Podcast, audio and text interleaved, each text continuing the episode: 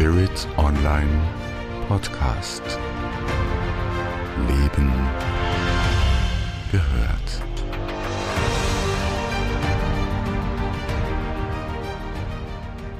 Gehörst du auch zu jenen Menschen, die sich ab und zu nach Stille sehnen? Sich selbst eine Pause gönnen und mal nichts tun. Kein Handy, das im unpassenden Moment läutet oder vibriert. Keiner, der von einem dringend und sofort unbedingt etwas braucht, am besten vorgestern. Endlich Stille und mal nichts tun. Oder äh, vielleicht endlich ein bisschen reflektieren, sei es über sich selbst, über den Tag, über ein Ereignis oder einen längeren Abschnitt seines Lebens. Doch Stille ist viel mehr als nur die Abwesenheit von Geräuschen und von Lärm. Es gibt eine aktuelle wissenschaftliche Untersuchung der Johns Hopkins University, die darauf hindeutet, dass sich bei Stille nicht nur der Gehörsinn eine Pause gönnt. Schön, dass du dir jetzt eine Pause gönnst und uns zuhörst. Herzlich willkommen zu dieser Podcast-Episode bei Spirit Online. Mein Name ist Andrea Riemer und mein heutiger Gast ist Prälat Markus Grasel vom Stift Reichersberg in Oberösterreich. Wir sprechen in dieser Podcast-Episode heute über die stille Zeit und die Bedeutung von Stille, gerade an dieser Bruchkante der Zeit. Denn durch die täglichen Eindrücke und Herausforderungen, da muss man erstmal sicher durchnavigieren. Stille Stille spielt dabei eine wesentliche Rolle. Bleibe also dran, denn ich bin sicher, dass einiges auch für dich dabei ist, das dir in den nächsten Tagen, Wochen und Monaten Hilfe ist und es tut dir auch richtig wohl. Gerne will ich meinen heutigen Gast vorstellen. Prälat Markus Grasel vom Stift Reichersberg in Oberösterreich zwischen Passau und Braunau am Inn gelegen, ein Stift der Augustiner Chorherren, steht dieser Gemeinschaft von derzeit 15 Chorherren seit 2016 vor. Er ist auch Seelsorger von drei Pfarrgemeinden in der unmittelbaren Nähe des Stiftes und Prälat Grasel leitet eine kleine Schwesterngemeinschaft in Salzburg. Er ist gebürtiger Niederösterreicher und bevor er mit 19 Jahren in das Stift eintrat, lernte er Elektrotechnik an einer höheren Schule. Und zu einer seiner Leidenschaften, das hat mich überrascht in der Vorbereitung, zählt auch das Weitwerk. Ja, und da ist Stille und Ruhe in der Arbeit äh, dann auch etwas sehr Angenehmes.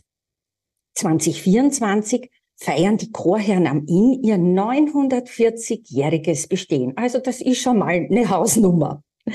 Herzlich willkommen nochmals Prälat Grasel. Danke, grüß Gott. Ich mache es jetzt mal gleich ganz direkt und unwissenschaftlich, Herr Prälat. Wie halten Sie es mit der Stille? Bei uns im klösterlichen Alltag ist ja die, die Stille vorgegeben. Also wir brauchen uns jetzt nicht äh, extra Orte und Räume suchen, sondern es ist sozusagen eingebettet in unseren Vollzug.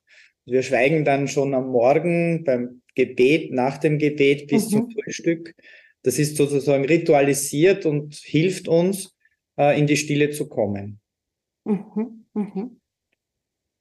Es braucht eben Orte und Zeiten, die uns das ermöglichen und ein, gerade im klösterlichen Kontext ähm, ist das schon gegeben und äh, eine große Hilfe für unseren Alltag. Mhm. Gibt's im, ich sage es jetzt mal so, nicht klösterlichen Setting, um da ein neudeutsches Wort zu gebrauchen, ähm, gibt es da überhaupt noch etwas, so etwas wie, wie, wie Stille? Die fliegt einem ja nicht zu. Sie haben es gesagt, im Kloster ist es ritualisiert. Äh, man hat das sozusagen im Tagesablauf drinnen. Aber wie mache ich das sozusagen, wenn ich jetzt nicht Teil einer klösterlichen Gemeinschaft bin?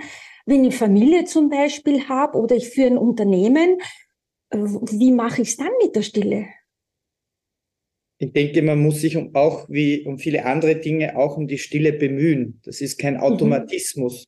Mhm. Man, es ist auch nicht alles geeignet, um in Stille zu kommen. Es braucht auch geeignete Orte, es braucht geeignete Zeiten, mhm. wo ich mich zurückziehe. Bei mir ist es auch dann oft außerhalb jetzt dem, was, was sonst ritualisiert ist und was mhm. wir so vorgegeben haben, sind es die Morgenstunden, die ich gerne nutze, weil es automatisch hier ruhiger ist, alles noch schläft. Mhm. Und wenn ich auf dem Hochstand sitze, ja, und das passiert ja auch im Sommer öfters, und man äh, in der Stille, ja auch in der Finsterheit und Finsternis zum Hochstand kommt und dann sitzt und diese Ruhe genießt und dann allmählich der Tag aufwacht und die Vögel zum Schwitzen, äh, zum Singen beginnen, dann wird es förmlich laut. Ja? Mhm. Also es braucht schon, man muss sich um diese Dinge, um diese Freiräume und man muss es auch planen. Also man kann nicht sagen, so jetzt gehe ich einfach in die Stille, jetzt schaue ich mal fünf Minuten. Ich glaube, es braucht schon auch die Vorbereitung, mhm. ähm, das sogenannte Setting, ja, damit mhm. das auch möglich ist, damit man auch in die Stille dann kommt. Also ich kann es gut nachvollziehen. Ich mache das mehr als mein halbes Leben. Äh, ich, ich genieße es, wenn äh, der Tag erwacht, wie Sie das so schön äh, sagen. Und man merkt dann auch den Wechsel der Jahreszeiten. Solange es irgendwie möglich ist, bin ich in der Früh draußen. Äh, auch wenn es kalt ist, man kann sich ja anziehen. Ähm, was Sie sagen, das Planen der Stille mm, und das Planen des Settings. Äh, ich konstruiere jetzt mal eine, eine Situation. Nicht? Man hat äh, junge Familie, kleine Kinder, äh, ist dankbar für jede Minute, wo man schlafen kann. Und ich kenne junge Mütter, die dann sagen, zu Mittag. Da ist alles weg zu Mittag. Mhm. Oder mm, der Chef in einem Unternehmen, der sagt, am Abend. Da sind alle weg. Äh, ich mache noch die letzten Kleinigkeiten oder größeren Dinge im Unternehmen. Da habe ich Ruhe, da habe ich Stille. Ähm, haben Sie da einen Tipp, äh, wie man sozusagen auch im normalen, es ist ja das Kloster ist ja nicht abnormal, aber in einem außerklösterlichen Setting, ja. äh, was haben Sie da ganz einen konkreten Tipp für unsere Hörerinnen und Hörer, wenn Sie sagen, ach, ich möchte es jetzt mal probieren mit der Stille? Naja, es ist, wie Sie schon gesagt haben, es braucht schon dieses Vornehmen, okay, bei dem einen ist es äh, Mittag, beim anderen ist es am Abend ich möchte, wenn man das auch will, ja, ich will das, ich nehme mir die Zeit, ich nehme mir eine halbe Stunde oder ich nehme mir eine 20 Minuten. Ja. Ähm, das ist das eine, ähm, sich einen Raum zu suchen, wo ich auch wirklich dann für mich sein kann, wo ich nicht gestört werde. Das mhm. ist also denke ich auch wichtig. Und ähm, bei uns ist es ja so, wir beten zum Beispiel bei der Laudes, ja, und dann gibt es nach der Lesung eine kurze Stille. Das heißt, mhm. wesentlich sind ja die Pausen. Ja. Das heißt, wir haben uns vorher mit, sagen wir, guten Gedanken gefüllt, die ich dann in die Stille mitnehme.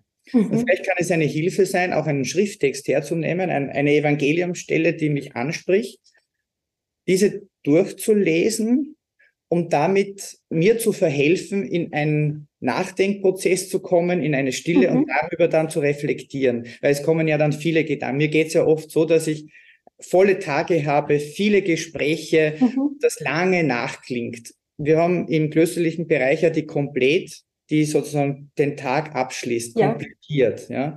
Und wo wir sozusagen den Tag zurücklegen in Gottes Hände. Mhm. Und wo wir über den Tag noch einmal drüber schauen, sagen, was ist gut gelaufen, was ist nicht gut gelaufen und das in Gottes Hände legen, ja. Und ich denke man, das kann man im Alltag genauso ja, mhm. praktizieren, bevor ich schlafen, mit all diesen Gedanken, ähm, Gott als Ansprechpartner in der Stille. Mhm. Ich glaube, das kann helfen und das kann jeder praktizieren ähm, und kann auch gelingen. Mhm. Es reicht ja im Grunde, wenn man, äh, ich denke jetzt wieder an jüngere Menschen, ähm, wenn man sich auf die Bettkante setzt, einmal laut Danke sagt und einmal gescheit atmet. Ja, äh, wir sind ja alle Obenatmer ja. und äh, einmal so richtig tief durchatmet und sich fallen lässt bis zu einem gewissen Grad, bevor man sich dann äh, niederlegt. Ähm, ich höre immer wieder und ich weiß das auch aus, aus meinen Erfahrungen, wenn man mit Stille noch nicht vertraut ist und man beginnt da zu üben, also fünf Minuten werden dann zu einer Ewigkeit. Ja, und man kriegt die blödesten Gedanken in den fünf Minuten, die den ganzen Tag keinen Ausgang haben, haben dann in den fünf Minuten sozusagen Ausgang. Ich versuche das ein bisschen ja. darzustellen. Äh, und wir wissen ja zum Beispiel vom Zen her, es ist nahezu nicht möglich, keine Gedanken zu haben. Und es ist viel besser, man lässt die da sein, weil alles, was man wegdrückt, kommt dann durch den Widerstand fünfmal so arg. Mhm. Ähm, das bringt mich zu dem Thema, wie hält man Stille aus? Äh, üben. es ist eine okay. Übung. Wenn ich, ich bin ins Kloster eingetreten und ich habe ja maturiert, HTL gemacht, Elektrotechnik und war viel unterwegs und dann kam ich ins Kloster und das erste Jahr im Noviziat und, und es war so furchtbar still und ich hatte so furchtbar viel Zeit scheinbar. Ja? Also wie Sie gesagt haben, eine Unendlichkeit und plötzlich dachte ich mir, ob ich das aushalte, ja, diese, mhm. diese Zeit, die mir plötzlich geschenkt war, ja. Das ist ja eine Luxuszeit. Ähm, aber man wächst dann hinein. Und wie Sie sagen, denke ich mir, äh, Gedanken kann man nicht wegdrücken und nicht sagen, ich denke jetzt nicht an etwas, mhm. sondern diese auch zulassen. Äh, bei uns ist es ja auch im Gebet, in diesen ritualisierten, in diesem Sprechen von Versen, die wir einander zurufen, die eine Seite der anderen gegenüber sitzend. Ähm, und da kommen mir viele Gedanken, aber die sind ja, die dürfen ja da auch Platz haben, ja, die legen wir mhm. ja auch Gott hin, ja. Und dann wird, kommt auch eine Zeit, wo diese Gedanken plötzlich sich beruhigen und man auf andere Gedanken kommt mhm. oder auf eine, oder sich fallen lassen kann. Das ist halt äh, in unserem Beten miteinander. Ich denke, Gemeinschaft ist da ganz wichtig, auch Stille in Gemeinschaft. Man, man mhm. stellt sich immer vor, wenn ich Stille halte, dann muss ich ganz alleine sein. Ja, mhm. Dann brauche ich niemanden. Ja, das ist auch eine Form, aber wir pflegen hier auch Stille in Gemeinschaft. Das ist noch einmal eine andere Qualität, denke mhm. ich, ja, mhm. wo wir uns gegenseitig auch verhelfen zu dieser Stille. Ja, und das, ähm, ich habe selbst für mich als, als klösterlicher Mensch ein Seminar mitgemacht, wo wir dann geschwiegen haben mit vielen anderen aus ganz unterschiedlichen ja. äh, Lebenskontexten und wo plötzlich das Geschirr ganz laut war oder wenn wir gegessen haben, alles plötzlich Lärm gemacht hat. Ja, weil mhm. wir haben uns alle bemüht, möglichst still zu sein. Das war fast am Anfang etwas bedrückend, aber je länger wir da drinnen waren, je länger wir das auch geübt haben und Stille ist dann letzten Endes auch üben, äh, umso leichter ist es uns gefallen und umso mhm. gelassener sind wir geworden und äh, umso mehr ähm, haben wir die Früchte genießen können aus dieser Stille. Mhm. Das ist ganz wichtig, was Sie jetzt gesagt haben. Man hat so gewisse Vorstellungen, Stille, äh, möglichst in einem leeren Raum. Äh, und man sitzt da und schaut die leere Wand an und betet, dass die Zeit möglichst zügig vorbeigeht. Äh, Sie haben gesagt, die Stille in der Gemeinschaft, das ist wieder eine ganz andere Qualität, die man da miteinander erfährt, weil man sich ja auf die Schwingung des anderen bis zu einem gewissen Grad unbewusst dann beginnt einzustellen. Das ist ganz interessant. Man kann sowas im Übrigen auch messen. Oh. Ja, man kann das auch messen. Und ähm, also ich bin jemand, die tut mir furchtbar schwer mit dem Stillsitzen.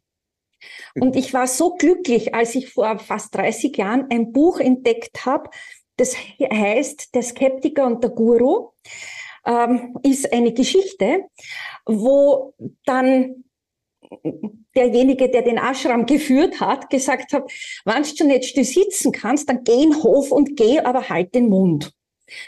Und äh, ich habe dann, so wie Sie so ein stilles Seminar mitgemacht haben, habe ich einmal mit Schamanen gearbeitet und ähm, der hat uns schamanisch gehen gelernt und da kommt man dann drauf, Sie haben gesagt, das Geschirr klappert, ich habe gesagt, ich gehe wie ein Elefant.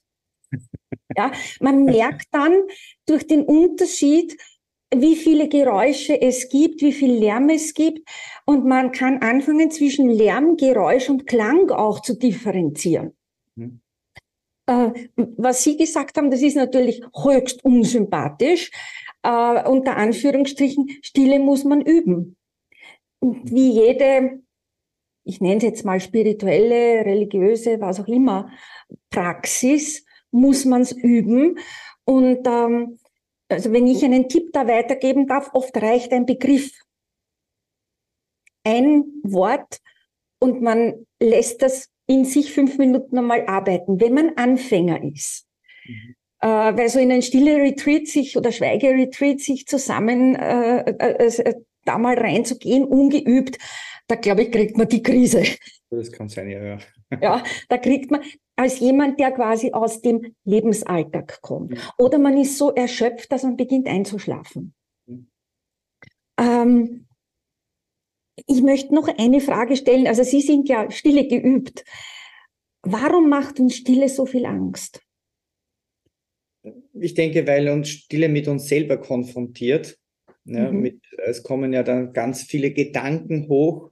Äh, wenn wir reflektieren, brauchen wir Zeit. Reflexion braucht ja Zeit, die zur Verfügung steht. Das geht ja nicht so nebenbei. Ja, wir glauben ja in vielen Bereichen das alles nebenbei. Wir essen nebenbei, wir sprechen nebenbei, wir machen, aber dass wir etwas ganz machen, das fällt uns ja auch sehr schwer.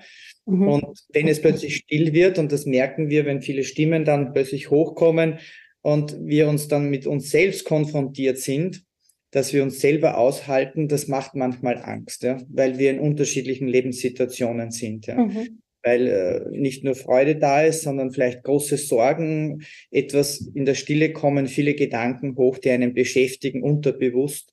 Mhm. Äh, und ich denke, das macht Angst. Und sich mhm. dem zu stellen, das braucht etwas Mut ja. und vielleicht auch Begleitung. Ich wollte das gerade sagen. Äh, man ist ja nicht alleingelassen in der Stille.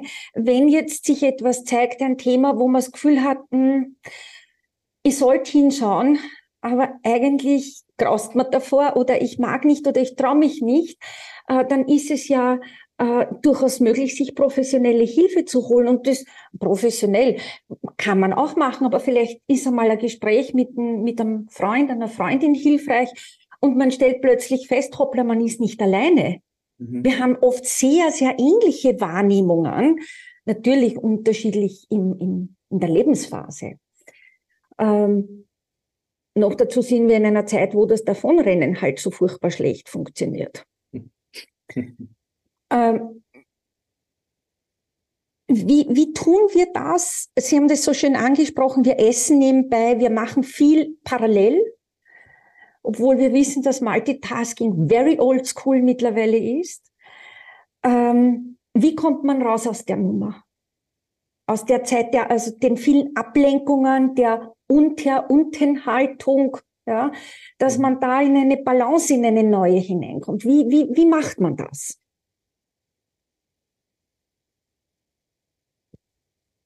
Ähm, ja, sich, also ich denke mir, auch ich tue mir da manchmal schwer. Es gibt ein Erlebnis eines Mitarbeiters, den wir äh, im Haus hatten, der mittlerweile verstorben ist und wo plötzlich die Glocken zu läuten begonnen haben am Freitag Nachmittag um drei Uhr, die Sterbestunde Jesu. Und er war dabei, die Blumen zu gießen. Und als die mhm. Glocke zu schwingen begann, hat er aufgehört und hat seinen, seine Arbeit unterbrochen. Mhm. Ich wollte eigentlich weitersprechen. Mir ist das gar nicht aufgefallen am Anfang. Und dann habe ich mir gedacht, der hat mir jetzt etwas gelehrt, ja, sich mhm. unterbrechen zu lassen und auf das Wesentliche zu schauen. Wir werden ja auch unterbrochen durch das Zusammenläuten zum Chorgebet, ja. Mhm. Fünf Minuten vor Beginn wird zusammen. Wir werden im Alltag unterbrochen und nehmen uns den Luxus der Zeit. Mhm. Ähm, für mich hat das äh, mehrfache Bedeutung. Ich war positiv, ich war einfach überrascht, dass dieser Mitarbeiter plötzlich sich unterbrochen hat um hinzuhören. Das tue ich mittlerweile auch. Mein Vater ist kürzlich verstorben und ich denke da, wenn ich die Glocke höre, dann an all jene, die ich begleitet habe, die mir mhm. nahe sind. Ja. Und das tue ich dann ganz. Mhm. Und aus dieser Erfahrung heraus gehe ich dann wieder zurück in meine Arbeit und versuche das, was ich tue, ganz zu tun und nicht mhm. Viele, weil es nicht schneller geht dadurch. Ich bin ja. dadurch nicht effektiver. Ja? ja? Wenn ich 100 Dinge nebeneinander mache und plötzlich mir denke, eigentlich habe ich jetzt so viel gemacht, aber weitergegangen ist gar nichts. Ja? ja. Sondern ich muss mich auf das eine konzentrieren mhm. und eines nach dem anderen auch tun. Und das ist, glaube ich, die große Kunst. Ja? Sich äh, das bewusst zu machen, sagt, das mache ich, dann das und dann das nächste und nicht alles parallel und sich zu unterbrechen zu lassen in diesen Phasen, um wieder sich zu reduzieren. Ich glaube, die Reduktion ist in heutiger Zeit ganz wichtig, ja, mhm. äh, weil es so viele Dinge gibt, die auf uns einströmen und wir aus dieser Fülle, aus diesem äh, gar nicht wissen, wo wir als erstes hingreifen. Ja. Mhm. Und das ist für mich schon auch ein, ein Lebensmotto geworden, sich auf das Wesentliche möglichst zu konzentrieren ähm, und sich nicht durch alles Mögliche äh, auch aufregen zu lassen. Wir leben ja in einer sehr aufgeregten Zeit. Ja. Mhm. Eine Aufregung jagt die andere, ja. Und dort müssen wir sein und das müssen wir mhm. machen. Und ich muss gleich der Erste sein, der das. Mhm. Nein, das braucht es nicht. Und ich glaube, das ist auch eine gewisse Lebenserfahrung, die man dann hat, dass man im Laufe der Jahre auch manche sagt, na, ich, das muss ich nicht gleich machen oder das hat auch Zeit. Auch priorisieren, Prioritäten mhm. setzen. Äh, das ist, das hat einen Mehrwert ist ganz interessant, was Sie jetzt gesagt haben mit dem Glockenschlag. Man muss sich dann im eigenen Alltag den eigenen Glockenschlag basteln, sage ich jetzt mal. Äh, aber das Bild finde ich sehr schön und sich unterbrechen zu lassen im Sinne von sich aus dem Außen wieder ins eigene Innen zurückzuholen. Äh, wir reden ja in vielen spirituellen Denkweisen, du musst den Fokus halten und bleib in deinem Inneren und, und, und. Ja, das ist super, super gesagt. Ähm, ich kann mich erinnern, ich hatte letztes Jahr eine Phase, wo mich etwas sehr beschäftigt hat und ich war permanent nach außen hin, habe ich mich gezogen gefühlt, mhm.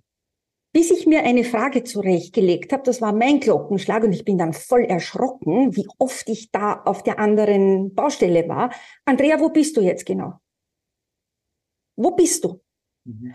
Und die Frage, wo bist du, hat mir so geholfen, eben durch längeres Üben, länger war es, waren, waren zwei Wochen, wo ich mich das halt immer wieder unterbrochen habe und gemerkt habe, wie weit ich weg bin von mir.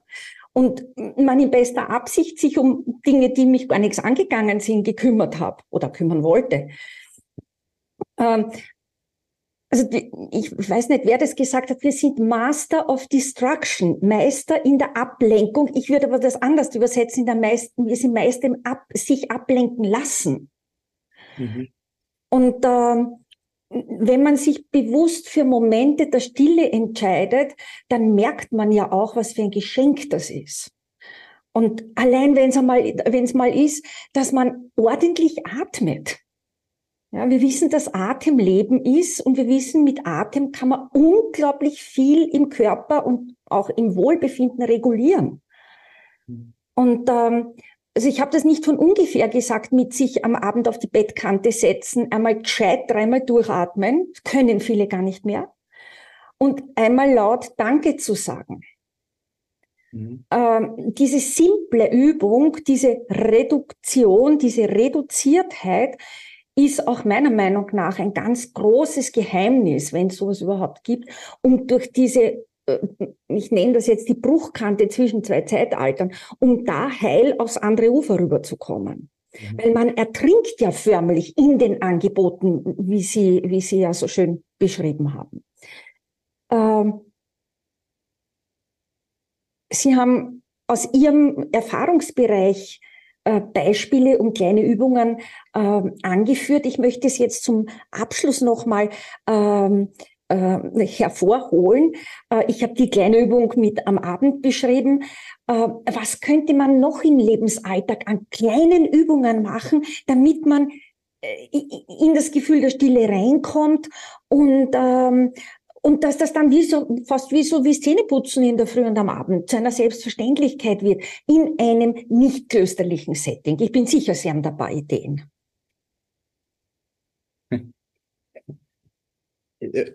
Ich, ich kann das jetzt nur aus, aus meiner Erfahrung, das ich auch schon erwähnt habe, ich, wenn ich äh, in der Früh aufstehe, dann äh, ist es nicht das Erste, dass ich Zeitung lese oder dass ich äh, die Nachrichten höre, um mich, es ist nicht unwesentlich, wie wir am Morgen den Tag beginnen. Mhm. Ähm, ich beginne es halt dadurch, dass ich aufstehe, mir auch angewöhnt habe, ich mache das in der Früh, Danke mhm. zu sagen. Einfach okay. Danke. Äh, aufstehe, meine, mich fertig mache und dann äh, zum Chorgebet gehe das ist für mich eine, eine ganz wesentliche Zeit. Äh, ich brauche in der Früh niemanden, der mich voll dröhnt. Ähm, gut, das ist bei mir leicht, ja, aber ich denke, das ist ja schon ein, eine Übung, die ganz automatisch, wie ich halt auch Zähne putze, wie Sie sagen, kann ich mir auf diese erste Zeit auch heilig halten. Ja? Mhm. Und diese Zeit heiligen, indem Sie sagen, sie ist mir heilig, ja, und sie ist, äh, ich halte meinen Mund, ich brauche nicht gleich große Einflüsse von außen, sondern ich konzentriere mich einfach auf diesen Morgen. Ja, das kann schon ein, ein wesentlicher ähm, Im Alltag äh, wird es viele, das muss man auch vieles herausfinden, was einem selber gut tut. Wir, es gibt ja viele, die auf Urlaub fahren und dann gestresster zurückkommen, als sie vorher waren ja. und sich dann vom Urlaub erholen müssen. Und mir dann die Frage gekommen ist, dass es offensichtlich nicht selbstverständlich ist, zu wissen, was mir gut tut. Ja, braucht ein wichtiger Hinweis. Das, was mir gut tut. Ja? Mhm. Nicht alles, was mir vorgegaukelt wird, tut mir auch gut. Mhm. Also brauche ich da auch einen Augenmerk, was tut mir gut. Ja? Mhm. Wie ich das herausfinde, wird es wahrscheinlich mehrere Möglichkeiten geben. Äh, ich kenne jemanden, der Unternehmer ist, der sehr oft in unser Haus kommt, ganz unbemerkt. Ja? Mhm. Und offensichtlich das genießt, Uh, unser Kloster, und das haben ja unsere Stifte in Österreich und darüber hinaus ja alle diesen großen Schatz auch des Kunstvollen, der Ästhetik, ja, mhm. die sich einfach, der hat heute die Möglichkeit, sich Zeit zu nehmen und zu kommen und, und das einmal auf sich wirken zu lassen und so in die Stille zu kommen. Uh, das ist vielleicht für eine uh, Familienmutter ganz anders, ja, die mhm. dann andere Dinge als jetzt, jetzt ein anderer oder wie ich, ja. Das ist ganz wichtig, was Sie äh, jetzt gesagt haben zum Abschluss. Dieses Herausfinden, was tut mir überhaupt gut. Und das kann für jeden was anderes sein. Der eine macht's lieber am Morgen, also ich gehöre auch zu der Fraktion. Äh, der andere sagt, na, ich mach das mitten unterm Tag, das ist eine super Unterbrechung, die mache ich ganz bewusst, die setze mich in den Park oder was auch immer. Und dann andere sagt wieder, ich komme am Abend oder ich gehe ein Wochenend wohin. Also es führen viele Wege nach Rom sozusagen. Und viele Wege führen in die Stille. Mit dieser Episode wollen wir dich auch motivieren, dich jeden Tag ein bisschen mehr mit Stille auseinanderzusetzen und damit auch mit dir selbst auseinanderzusetzen. Und dann lernst du Schritt für Schritt die Stille auch auszuhalten. Und du wirst sehen, dass Stille sehr beglückend sein kann und dir sehr viel über dich selbst erzählt. Und ja, wir haben es ja gesagt, manchmal gibt's den Blick in den eigenen Abgrund, aber der Schatten gehört zu unserem Menschsein dazu. Äh, doch die Stille schenkt dir ganz viel. Eine geschärfte Wahrnehmung deiner selbst, deiner Bedürfnisse, deiner Wünsche, deiner Gefühle, deiner Gedanken. Und in der Stille findest du dann auch heraus, was dir gut tut und wie du Stille genießen und leben magst. Still ist eine der unterschätztesten Heilerinnen und eines der unterschätztesten Geschenke, die man sich selber machen kann. Nutze vor allem die Zeit jetzt im Herbst und im Winter, um die Stille in dir und auch um dich zu erkunden. Wir geben dir mit dieser Episode einige Hintergründe, auch unsere persönlichen Erfahrungen, ein paar kleine Tipps. Mein Hinweis, mein Tipp zum Abschluss ist, hör dir die Episode mehrfach an weil du hörst in der Stille immer wieder etwas Neues. Und ja, natürlich, du kannst ins Stift Reichersberg kommen und dort Stille erfahren. Mehr dazu findest du in der Infobox, auch zur Initiative Klösterreich, zu der der Stift Reichersberg auch gehört, findest du alle Informationen in der Beschreibung. In diesem Sinn sage ich äh, herzliches Dankeschön an Prälat Markus Grasel für den Austausch und für die Anregungen. Hier danke ich fürs Zuhören, fürs Dranbleiben. Bleib mir gewogen in der Stille der Zeit, der stillen Zeit. Deine Andrea Riemer.